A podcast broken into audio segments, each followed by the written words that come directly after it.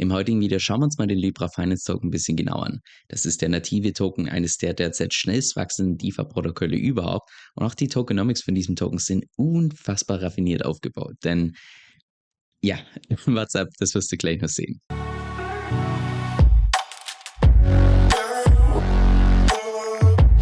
Es gibt im Allgemeinen relativ wenige DeFi-Protokolle, wo ich tatsächlich ein zweites Video dazu mache. Und das hat natürlich auch einen Grund, weil in aller Regel ist es so, dass es mich einfach interessiert, wie irgendein Protokoll funktioniert. Also mache ich meine eigene Recherche dazu und auf YouTube tue ich dann quasi die, ich sag mal, die Zusammenfassung von meiner Recherche entsprechend vortragen. Aber wenn ich tatsächlich dann mal ein zweites Video zu einem Protokoll mache, dann ist es in aller Regel, und das kannst du als Faustregel merken, dann liegt es entweder an zwei Dingen. Erstens, weil ich interessiert daran bin, in das Protokoll zu investieren oder zweitens, weil ich interessiert daran bin, tatsächlich in den eigenen Token zu investieren investieren. Und im heutigen Video kommt das zweite Video zu Libra Finance. Ich habe auch schon ein separates Video zu dem Protokoll entsprechend gemacht, was ich hier unten in der Beschreibung verlinkt habe. Es ist eines der ganz wenigen DeFi-Protokolle, wo ich sagen würde, da lohnt es sich definitiv vor dem nächsten Bullrun mal reinzuschauen. Einfach nur, selbst wenn du dann zum Entschluss kommst, das ist für dich persönlich jetzt nicht so wirklich relevant, einfach nur die ganzen Mechanismen, die da eingebaut sind, sind einfach super raffiniert. Und genau gleich ist es auch aus meiner Sicht, was ein Token angeht, dass der einfach nicht irgendwie so 0815 DeFi-Token ist, der auch hier ein bisschen Governance-Token und so weiter, sondern von den Tokenomics her einfach super raffiniert aufgebaut. Genug geplappert, lass uns auch direkt reinstarten und zwar geht es heute um den nativen Token von Libra Finance. Libra Finance, für die Leute, die das erste Video noch nicht gesehen haben, Libra Finance ist ein Borrowing-Protokoll, was auf Ethereum aufbaut, auch später mal auf anderen Netzwerken entsprechend launchen will und ist auch gleichzeitig ein Fork von Liquidity, nur mit dem Unterschied, Unterschied, dass du hier einzig und allein gestakte Ether beleihen kannst. Das Ökosystem hat in Summe auch zwei verschiedene native Tokens, und zwar zum einen den EUSD, das ist ein Stablecoin, der ebenfalls an den US-Dollar gepackt ist, zu 100% mit gestakten Ether gedeckt ist und zusätzlich noch Zinsen generiert.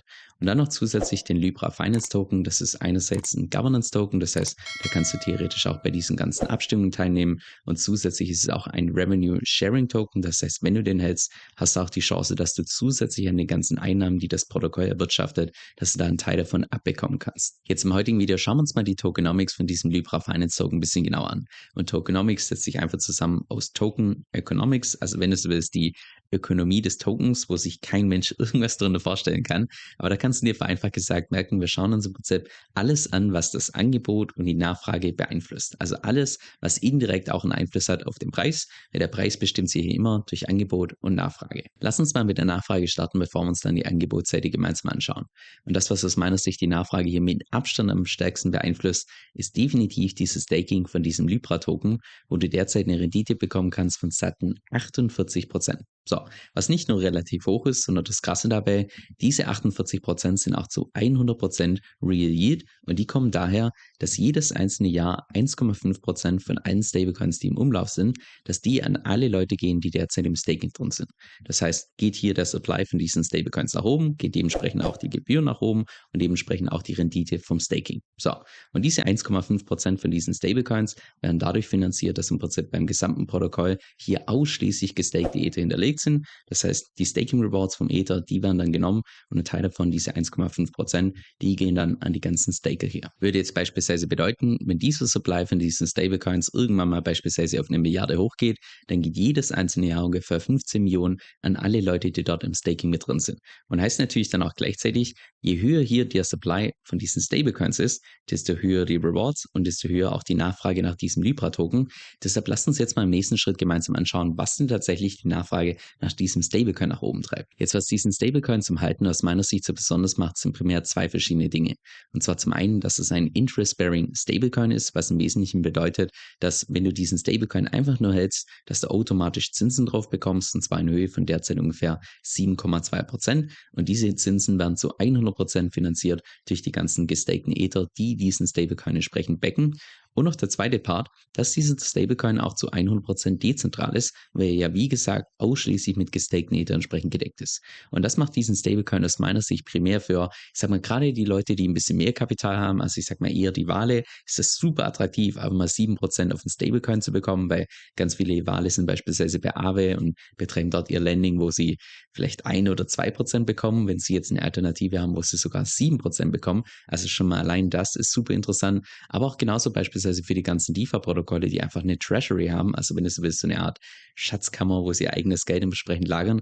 Auch für solche Protokolle ist so ein Stablecoin aus meiner Sicht super interessant. Aber ich würde auch behaupten, dass das Stablecoins für uns Retail-Investoren interessant ist. Und zwar zum einen wirst du hier incentiviert vom Protokoll, dass du einfach nur diesen Stablecoin mintest. Das heißt, dass du selbst deine gestakten Ether hier als Kollateral hinterlegst, dann einen Kredit aufnimmst in diesem Stablecoin, wo du derzeit dann einfach so eine Rendite bekommst von 31 Prozent. Das heißt, es gibt einen starken Anreiz, dieses Protokoll derzeit zu benutzen. Und zusätzlich könntest du theoretisch auch mit diesem Stablecoin dann ins Liquidity Mining reingehen, wo du derzeit hier eine Rendite bekommst von 18 Prozent. Wenn du mit dem fertigen LP-Token, also dem Token, den du im Prinzip bekommst, wenn du hier ins Liquidity Mining reingehst, wenn du mit dem hier ins Staking gehst, bekommst du hier nochmal 10 Prozent.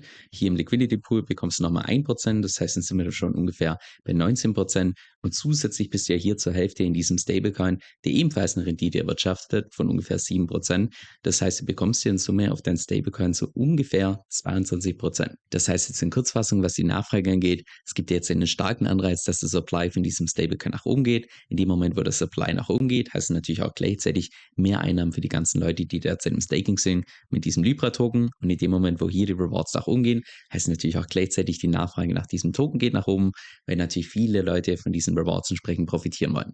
Zusätzlich ist es auch so, dass es hier noch einen Liquidity Pool gibt mit diesem Libra-Token und Ether, wo du derzeit ungefähr 137 Prozent an der APR verdienen kannst. Das heißt, auch das ist was, was die Nachfrage nochmal nach oben schreibt. Und in der Theorie könnte man natürlich auch argumentieren, dass der Token ein Governance-Token ist. Das heißt, du kannst mit dem entsprechend abstimmen. Aber sind wir mal ehrlich, die allermeisten Leute sind nur in irgendwelche Tokens investiert, weil sie Geld verdienen wollen. Ob sie jetzt da irgendwie abstimmen können, das ist den allermeisten Leuten relativ egal. Damit haben wir die Nachfrage durch. Jetzt lass uns mal anschauen, was tatsächlich das Angebot von diesem Token hier beeinflusst. Und wir sehen auch direkt hier bei CoinMarketCap, dass der Token ein Hardcap hat von ungefähr 100 Millionen, was im Wesentlichen bedeutet, dass es im Zeitverlauf nie mehr von diesen Tokens geben wird als 100 Millionen. Derzeit im Umlauf sind allerdings nur 7%, was im Wesentlichen bedeutet, dass wenn ich richtig gerechnet habe, ungefähr die 14-fache Menge von diesem Token im Safe-Lauf noch zusätzlich dazukommt und sollte die Nachfrage konstant bleiben und das Angebot geht 14-fach nach oben, dann heißt das das hier für den Preis, weil entsprechend einfach das Angebot angestiegen ist und die Nachfrage konstant bleibt. Heißt natürlich nicht gleichzeitig, dass es so kommen muss, weil in dem Moment, wo auch die Nachfrage genauso gut oder vielleicht sogar noch stärker ansteigt, kann auch der Preis entsprechend gleich bleiben oder sogar nach oben gehen. Aber wir sehen hier direkt bei CoinMarketCap, dass dieser Token höchstwahrscheinlich ganz zu Beginn hochinflationär ist und dass dann im Zeitlauf wahrscheinlich die Inflationsrate immer und immer geringer wird. Jetzt, wenn noch so viele Tokens in Umlauf kommen, ist natürlich auch wichtig zu sehen, wie diese Tokens entsprechend verteilt werden. Das können wir auch hier in den Docs entsprechend nachlesen. Und zwar sehen wir da schon mal, dass 5% der Tokens über eine IDO entsprechend verkauft wurden. IDO steht für Initial Dex Offering, ist im Prinzip das Pendant zu einer ICO für eine Initial Coin Offering, nur dass eine ICO über eine zentrale Exchange läuft und eine IDO über eine dezentrale Exchange. Das heißt, wenn du so willst, ist das die dezentrale Art und Weise von einer ICO. Zusätzlich können wir herauslesen, dass das Team ganze 8,5% von diesen Tokens bekommen und Advisors noch zusätzlich 5%. Das heißt, hier an private Personen gehen ungefähr 13,5% der Tokens. Dann IDO sind schon mal 5% der Tokens entsprechend weg, die auch derzeit schon entsprechend verfügbar sind. Das heißt, in Summe bleiben ungefähr 81,5% der Tokens übrig für beispielsweise Anreize schaffen, Liquidität und so weiter. Also das sieht aus meiner Sicht relativ gut aus. Ich würde sogar behaupten, dass der Anteil vom Team hier im Vergleich zu anderen Projekten sogar sogar eher unterdurchschnittlich ist, was grundsätzlich auch ein gutes Zeichen ist. So, wenn man sich jetzt beispielsweise nur hier bei CoinMarketCap diese Zahlen anschaut, dass derzeit nur 7% im Umlauf sind, könnte man direkt schon mal sagen, uh, bei so einem hochinflationären Token, da investiere ich nicht. Jetzt, warum die Inflationsrate hier bei diesem Token vielleicht gar nicht so ins Gewicht spielt, liegt daran, dass hier noch zusätzlich dieses Modell von Escrowed Libra Token mitverwendet wird.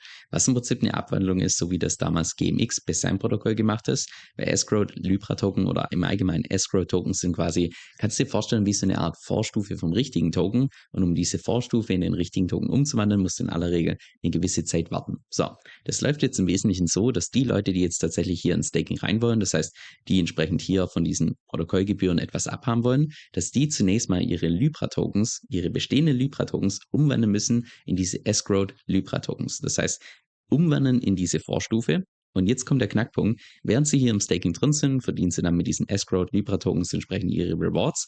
Aber um dann aus diesen Escrowed Libra Tokens wieder zurückzukommen zu normalen Libra Tokens, gibt es diese Vesting-Periode, also im Prinzip eine Zeitperiode, wo die entsprechend abwarten müssen, bis sie dann tatsächlich ihre richtigen Tokens wieder claimen können. Jetzt, wie lange diese Vesting-Periode ist, kannst du auch selbst festlegen und da kannst du grundsätzlich merken, je länger du diese Periode wählst, desto höher auch deine Rewards, genauso auch umgekehrt, je kürzer sie ist, desto geringer deine Rewards. Wenn du beispielsweise hier die Standardeinstellung nimmst von sechs Monaten, dann bekommst du einen Boost von 50 Prozent.